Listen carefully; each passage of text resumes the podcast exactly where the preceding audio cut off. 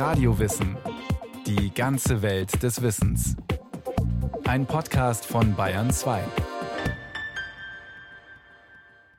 Libellen sind die Königinnen am Gartenteich. Sie sind schön, perfekte Flugkünstlerinnen und zählen zu den ältesten Insekten der Welt. Allein in Bayern gibt's 75 verschiedene Libellenarten, von der blaugrünen Mosaikjungfer bis zur Heidelibelle. Doch mit den Libellen ist es wie mit vielen Insektenarten hierzulande. Ein Großteil ist vom Aussterben bedroht.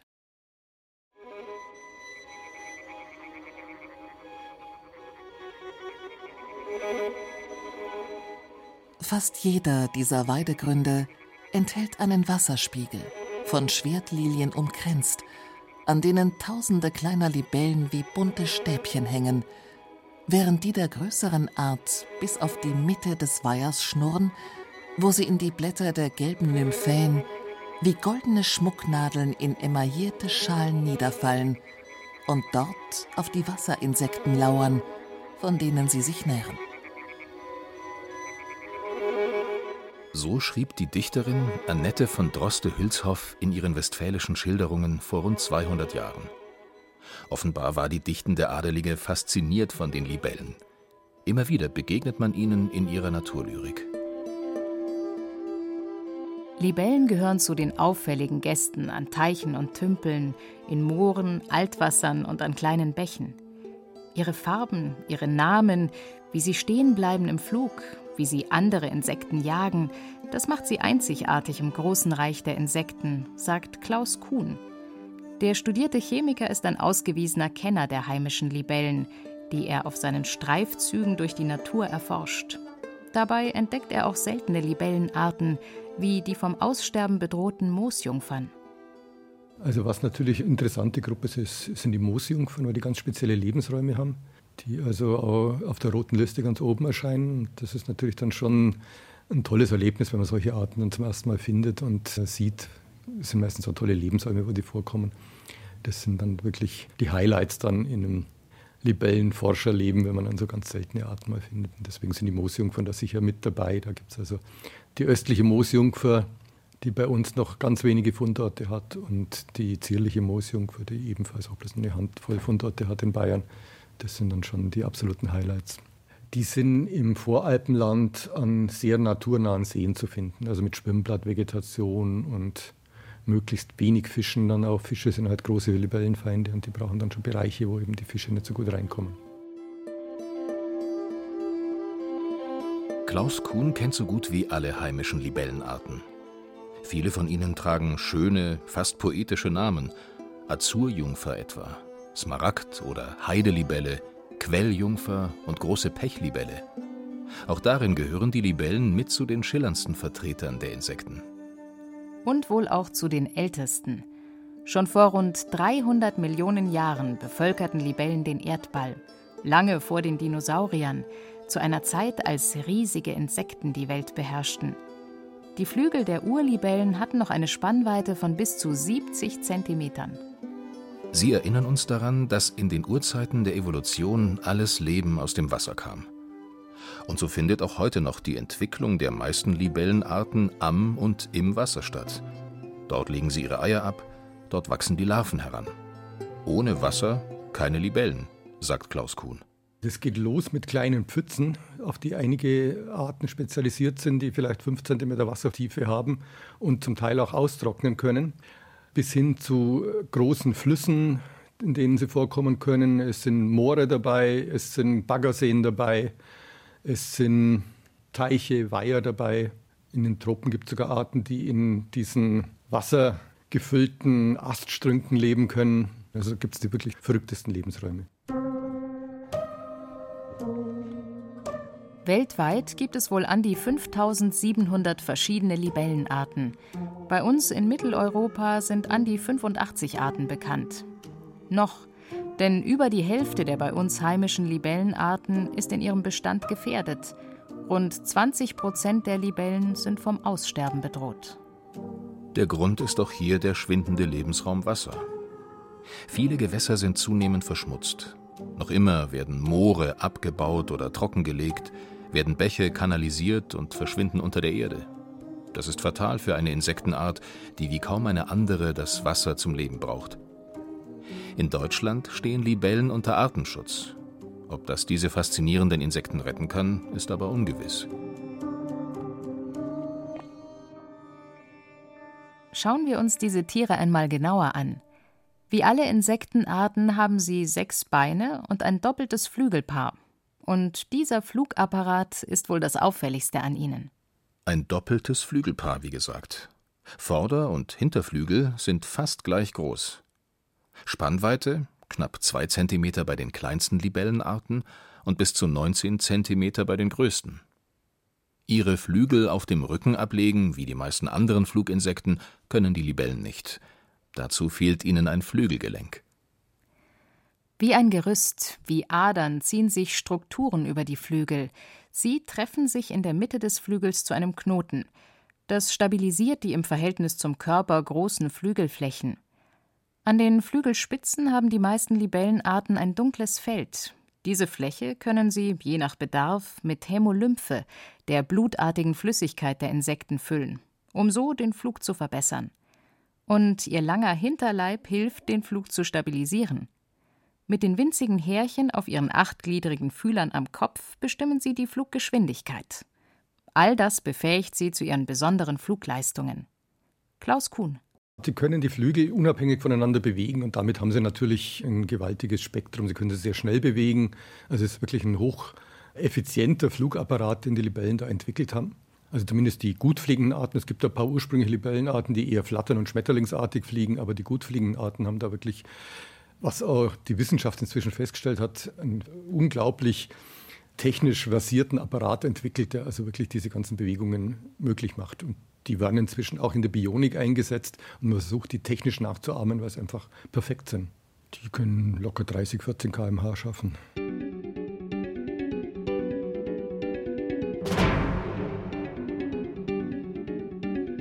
In der Luft stehen bleiben wie ein Hubschrauber. Manche Libellen können auch rückwärts fliegen. Dann abrupt losfliegen wie ein Düsenjet, schnell und mehrfach zickzack die Richtung wechseln und wieder kurzfristig beschleunigen auf bis zu 50 Kilometer pro Stunde. Von solchen Flugleistungen können Techniker und Ingenieure nur träumen. Grundlage für diese außergewöhnlichen Flugfähigkeiten der Libellen ist die Muskulatur der Flügel. Sie ermöglicht es ihnen, alle Flügel unabhängig voneinander zu bewegen. Das ist ein Grund, warum Libellen so exzellente Jäger in der Luft sind. Ein weiterer, Libellen haben besonders gute Augen. Das ist ihr zweites auffälliges Merkmal, die Facettenaugen. Diese großen Glubscher können bei manchen Arten aus bis zu 50.000 Einzelaugen bestehen. Und das sind nicht die einzigen Sehorgane der Libellen.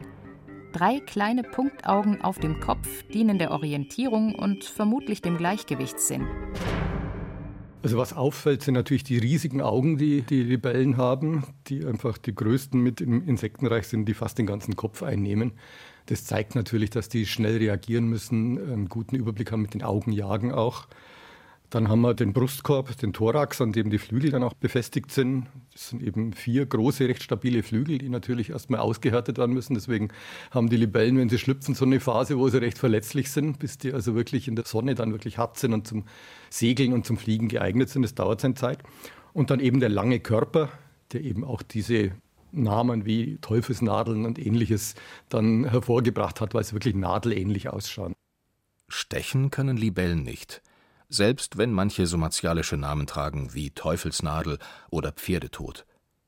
Wer eine Libelle festhält, spürt vielleicht ihren Biss in den Finger, mehr aber auch nicht. Libellen sind eher scheu, einen Menschen würden sie nicht angreifen. Warum Libellen von manchen Menschen überhaupt als negativ oder bedrohlich wahrgenommen werden, ist Experten wie Klaus Kuhn ein Rätsel. Der Versuch einer Erklärung.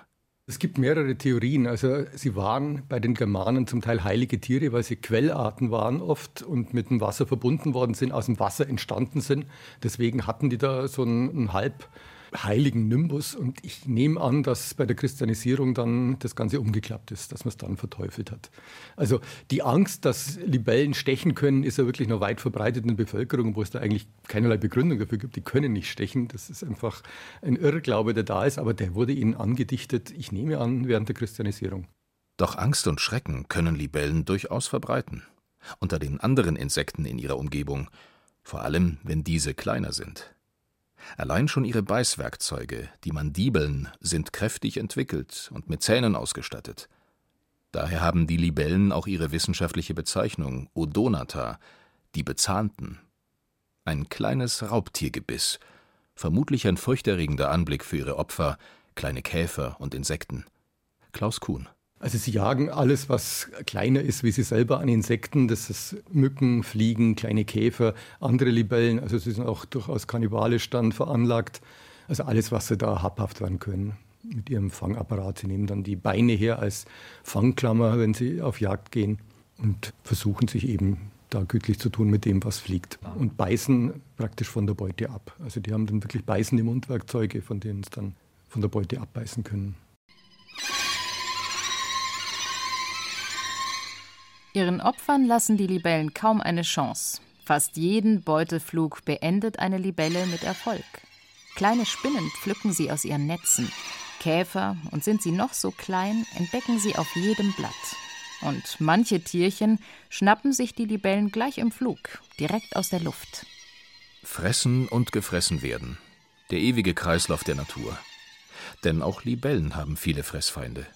Vögel und Frösche, Fledermäuse, Wespen, Spinnen und Ameisen machen sich über frisch geschlüpfte Libellen her. Die sind am verletzlichsten nach der letzten Häutung. Ihr Chitinpanzer ist dann noch weich und nicht ausgehärtet und kann leicht durchbissen werden. Auch fleischfressende Pflanzen wie der Sonnentau können da den Libellen nach dem Leben trachten. Im Wasser werden Libellenlarven von anderen Libellenlarven verschlungen oder von anderen Räubern. Die Natur kennt kein Pardon, nicht einmal die eigenen Verwandten. Damit eine weibliche Libelle ihre Eier im und am Wasser ablegen kann, muss es aber erst einmal zu deren Befruchtung durch ein Männchen kommen. Und das geschieht bei der Paarung. Auch hierin sind Libellen etwas Besonderes in der Natur. Die nadelförmigen Insekten vereinigen sich im sogenannten Paarungsrad. An Pfützen und Wasserrändern warten paarungsbereite Libellenmännchen auf Libellenweibchen. Sie finden sich in der Luft. Blitzschnell umklammert das Männchen das Weibchen. Dann kommt es zur Paarung und zum Paarungsrad. Das liegt an der Lage der Fortpflanzungsorgane bei Männchen und Weibchen.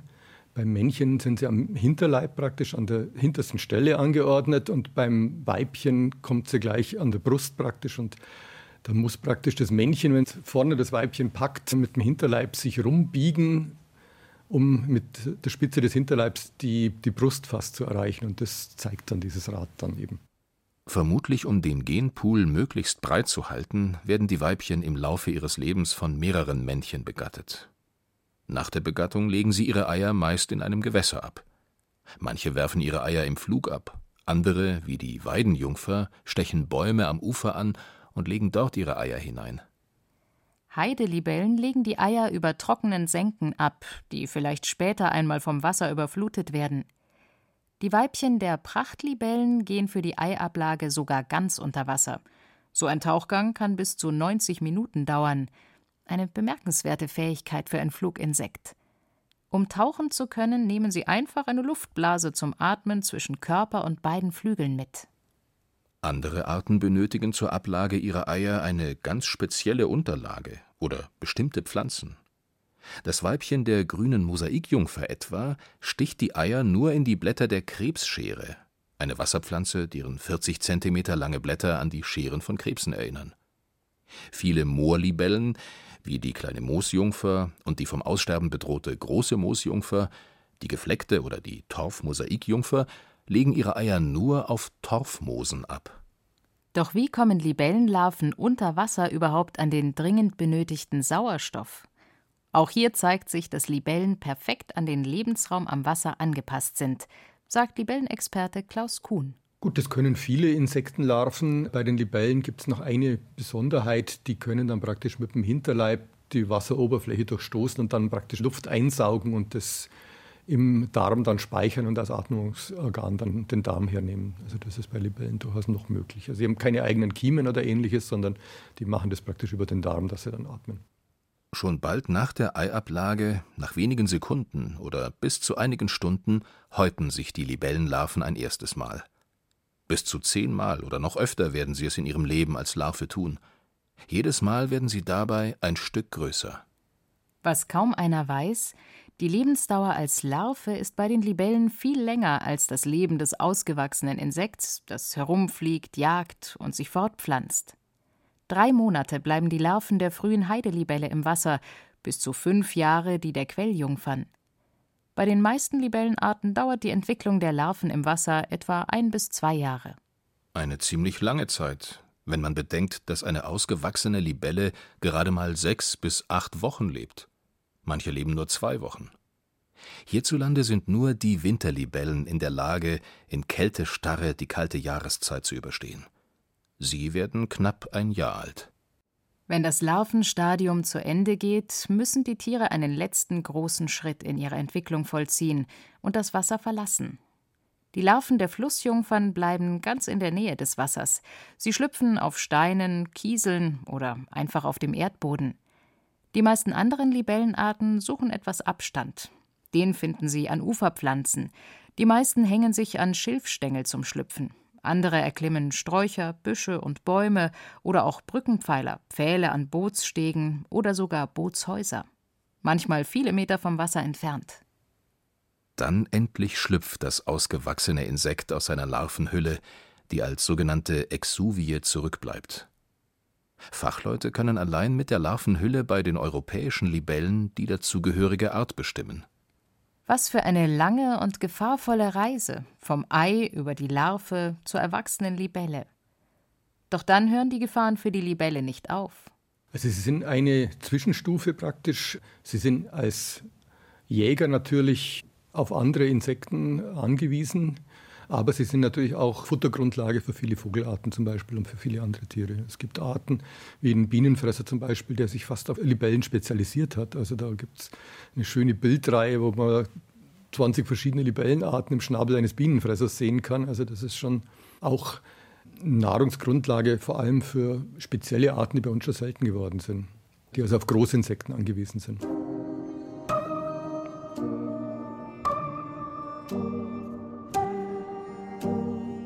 In einem großen erdumspannenden Netz sind Tiere und Pflanzen, ja auch wir Menschen in unserer Vielfalt miteinander verbunden, sagen Wissenschaftler. Auch am Beispiel der Libelle sieht man, wie sehr die eine Art für ihr Überleben auf die andere Art angewiesen ist. Ohne dieses komplexe und über Millionen Jahre bewährte Zusammenspiel kein Leben, keine Vielfalt, keine Natur. Doch worauf genau sind Insekten wie Libellen angewiesen, um zu überleben? Was brauchen sie? Zum einen wäre es natürlich sehr wichtig, dass man Fließgewässer renaturiert, weil damit kann man auch viel für die Libellen tun, weil sie einfach bestimmte Strukturen in den Fließgewässern brauchen. Das heißt, wenn im Fließgewässer nur Kies da ist und keine sandigen Bereiche, dann fällt das für viele Libellenarten als Lebensraum schon aus, weil die brauchen bestimmte sandige Stellen. Wenn die nicht vorhanden sind, dann ist kein Auskommen da.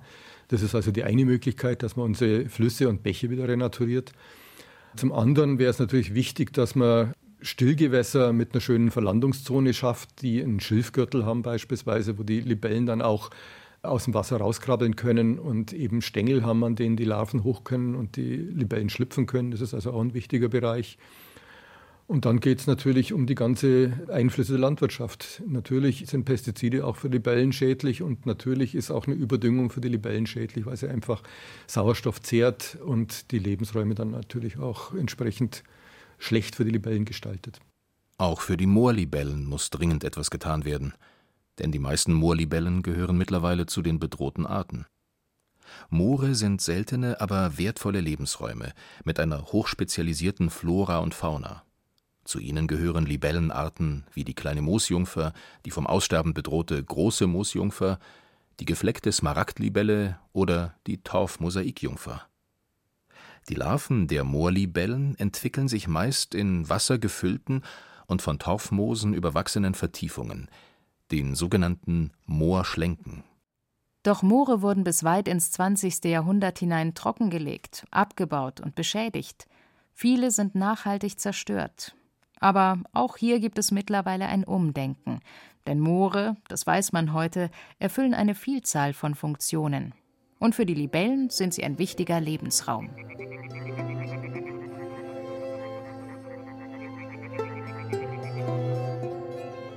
Ob es eigentlich noch Dichter und Schriftstellerinnen gibt, die wie einst Annette von Droste-Hülshoff das vielfältige Leben und das bunte Treiben der Libellen an Tümpeln, Teichen, Bächen, Flüssen und Mooren beschreiben können? Noch ist es nicht zu spät, und wir können uns am Anblick dieser erstaunlichen Urinsekten, den wasser- und sonnenliebenden Libellen, erfreuen. Klaus Kuhn. Am leichtesten in gut zugänglichen Teichen, da kommt man gut hin, aber auch an naturbelassenen Bächen, da gibt es dann die Prachtlibellen, die das Ufer dann besiedeln und dort ihre Reviere abgrenzen. Also da kann man eigentlich immer damit rechnen, dass man Libellen findet. Weniger an schattigen Bächen. Also da gibt es ein paar einzelne Arten, aber die sind dann wesentlich seltener zu finden. Aber die brauchen schon Sonne auch.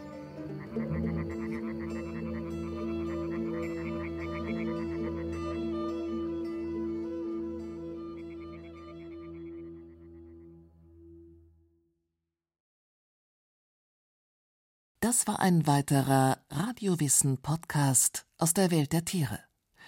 Werner Bader berichtete über die Libellen, fliegende Räuber mit poetischem Namen. Es sprachen Jennifer Güsell, Christian Baumann und Gabi Hintersteußer. Ton und Technik Lydia Schön-Krimmer. Regie Kirsten Böttcher. Redaktion Bernhard Kastner.